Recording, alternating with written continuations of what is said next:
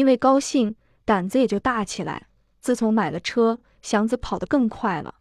自己的车当然格外小心，可是他看看自己，再看看自己的车，就觉得有些不是味儿。假若不快跑的话，他自己自从到城里来，又长高了一寸多。他自己觉出来，仿佛还得往高里长呢。不错，他的皮肤与模样都更硬棒与固定了一些，而且上唇上已有了小小的胡子。可是他以为还应当再长高一些。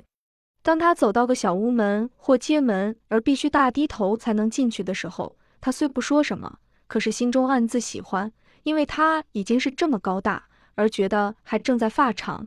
他似乎既是个成人，又是个孩子，非常有趣。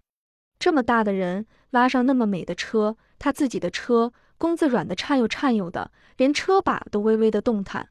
车厢是那么亮，垫子是那么白，喇叭是那么响。跑得不快，怎能对得起自己呢？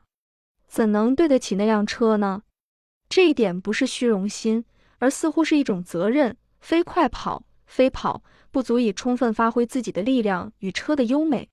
那辆车也真是可爱，拉过了半年来的，仿佛处处都有了知觉与感情。祥子的一扭腰、一蹲腿或一直脊背，他都就马上应和着，给祥子以最顺心的帮助。他与他之间没有一点隔膜别扭的地方。赶到遇上地平人少的地方，祥子可以用一只手拢着把，微微轻响的皮轮像振力梭的小风似的催着他跑，飞快而平稳。拉到了地点，祥子的衣裤都拧得出汗来，哗哗的，像刚从水盆里捞出来的。他感到疲乏，可是很痛快的，值得骄傲的一种疲乏，如同骑着名马跑了几十里那样。假若胆壮不就是大意？祥子在放胆跑的时候可并不大意。不快跑若是对不起人，快跑而碰伤了车，便对不起自己。车是他的命，他知道怎样的小心。小心与大胆放在一处，他便越来越能自信。他深信自己与车都是铁做的，因此他不但敢放胆的跑，对于什么时候出车也不大去考虑。他觉得用力拉车去挣口饭吃是天下最有骨气的事，他愿意出去，没人可以拦住他。外面的谣言他不大往心里听，什么西苑又来了兵，什么长兴店又打上了仗，什么西直门外又在拉，什么齐化门已经关了半天，他都不大注意。自然，街上铺户已都上了门，而马路上站满了武装警察与保安队，他也不便故意去找不自在。也和别人一样，急忙收了车。可是谣言他不信，他知道怎样谨慎，特别因为车是自己的。但是他究竟是乡下人，不像城里人那样听见风便是雨。再说他的身体使他相信，即使不幸赶到点上，他必定有办法，不至于吃很大的亏。他不是容易欺侮的，那么大的个子，那么宽的肩膀。战争的消息与谣言几乎每年随着春麦一块往起长，麦穗与刺刀可以算作北方人的希望与忧惧的象征。祥子的新车刚交半岁的时候，正是麦子需要春雨的时节。春雨不一定顺着人民的盼望而降落，可是战争不管有没有人盼望，总会来到。谣言吧，真事儿吧，祥子似乎忘了他曾经做过庄稼活。他不大关心战争怎样的毁坏农地，也不大注意春雨的有无，他只关心他的车。他的车能产生烙饼与一切吃食。它是块万能的田地，很顺顺地随着他走，一块活地、宝地。因为缺雨，因为战争的消息，粮食都涨了价钱。这个祥子知道，可是他和城里人一样的，只会抱怨粮食贵，而一点主意没有。粮食贵，贵吧。谁有法教他贱呢？这种态度使他只顾自己的生活，把一切祸患灾难都放在脑后。设若城里的人对于一切都没有办法，他们会造谣言，有时完全无中生有，有时把一分真实说成十分，以便显出他们并不愚傻与不做事。他们像些小鱼，闲着的时候把嘴放在水皮上，吐出几个完全没用的水泡，也怪得意。在谣言里。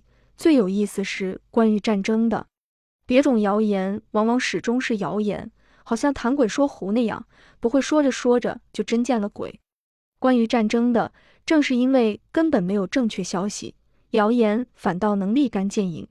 在小节目上，也许与真实有很大的出入，可是对于战争本身的有无，十之八九是正确的。要打仗了，这句话一经出口，早晚准会打仗。至于谁和谁打，与怎么打，那就一个人一个说法了。祥子并不是不知道这个，不过干苦工的人们，拉车的也在内，虽然不会欢迎战争，可是碰到了他也不一定就准倒霉。每逢战争一来，最着慌的是阔人们，他们一听见风声不好，赶快就想逃命。钱使他们来得快，也跑得快，他们自己可是不会跑，因为腿脚被钱坠得太沉重。他们得雇许多人做他们的腿，箱子的有人抬，老幼男女得有车拉。在这个时候，专卖手脚的哥们的手与脚就一律跪起来。前门东车站，那东车站，哦，干脆就给一块四毛钱，不用驳回。兵荒马乱的，就是在这个情形下，祥子把车拉出城去。谣言已经有十来天了，东西已都涨了价。可是战事似乎是在老远，一时半会儿不会打到北平来。祥子还照常拉车，并不因为谣言而偷点懒。有一天拉到了西城，他看出点龙凤来，在护国寺街西口和新街口没有一个招呼西院哪？清华呀，哥，在新街口附近他转悠了一会儿，听说车已经都不敢出城，西直门外正在抓车。大车、小车、骡车、洋车一起抓。他想喝碗茶，就往南放车。车口的冷静露出真的危险。他有相当的胆子，但是不便故意的走死路。正在这个节骨眼儿，从南来了两辆车，车上坐着的好像是学生。拉车的一边走一边喊：“有上清华的没有？”“嗨，清华！”车口上的几辆车没有人答茬。大家有的看着那两辆车淡而不厌的微笑，有的叼着小烟袋坐着，连头也不抬。那两辆车还继续的喊，都哑巴了。清华，两块钱吧，我去。一个年轻光头的矮子看别人不出声，开玩笑似的答应了这么一句。拉过来，再找一辆。那两辆车停住了，年轻光头的愣了一会儿，似乎不知怎样好了。别人还都不动，祥子看出来出城一定有危险，要不然两块钱清华平常只是二三毛钱的事儿，为什么会没人抢呢？他也不想去，可是那个光头的小伙子似乎打定了主意，要是有人陪他跑一趟的话，他就豁出去了。他一眼看中了祥子，大个子，你怎样？大个子三个字把祥子招笑了，这是一种赞美，他心中打开了爪儿。凭这样的赞美，似乎也应当捧那身矮胆大的光头一场。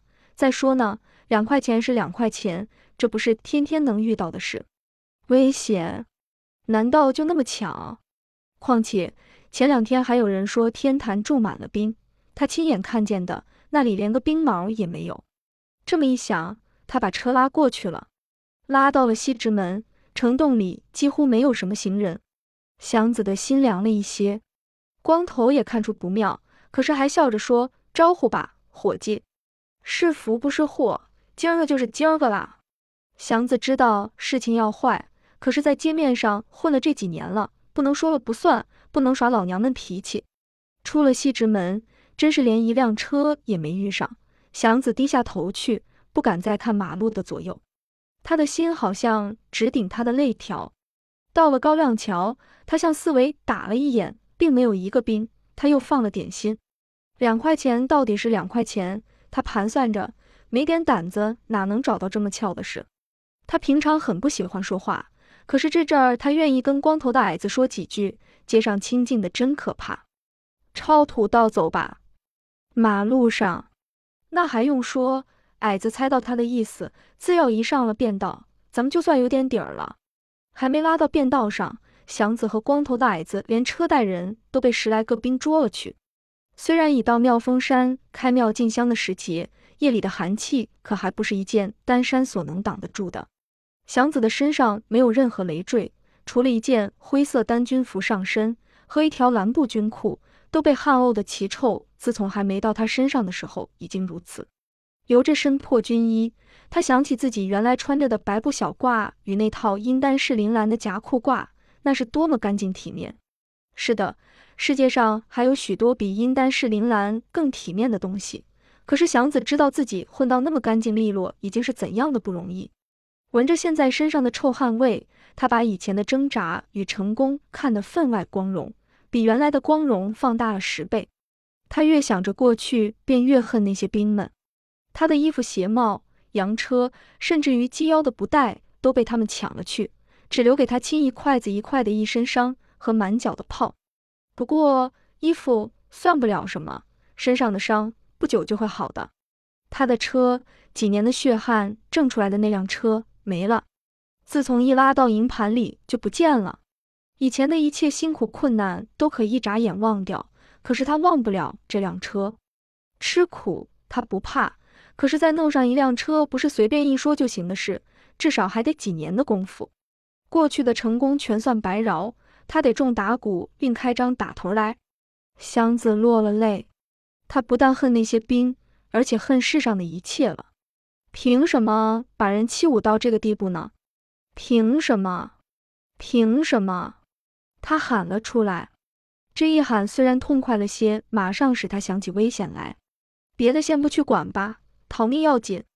他在哪里呢？他自己也不能正确的回答出。这些日子，他随着兵们跑，汗从头上一直流到脚后跟。走，得扛着、拉着或推着兵们的东西；站住，他得去挑水、烧火喂牲口。他一天到晚只知道怎样把最后的力气放在手上、脚上，心中成了块空白。到了夜晚，头一挨的他便像死了过去，而永远不再睁眼，也并非一定是件坏事。最初，他似乎记得兵们是往妙峰山一带退去，及至到了后山，他只顾得爬山了，而时时想到，不定哪时他会一跤跌到山涧里，把骨肉被野鹰们啄尽，不顾得别的。在山中绕了许多天，忽然有一天，山路越来越少。当太阳在他背后的时候，他远远地看见了平地。晚饭的号声把出营的兵丁唤回，有几个扛着枪的牵来几匹骆驼。骆驼，祥子的心一动，忽然的他会思想了，好像迷了路的人忽然找到一个熟识的标记，把一切都极快的想了起来。骆驼不会过山，他一定是来到了平地。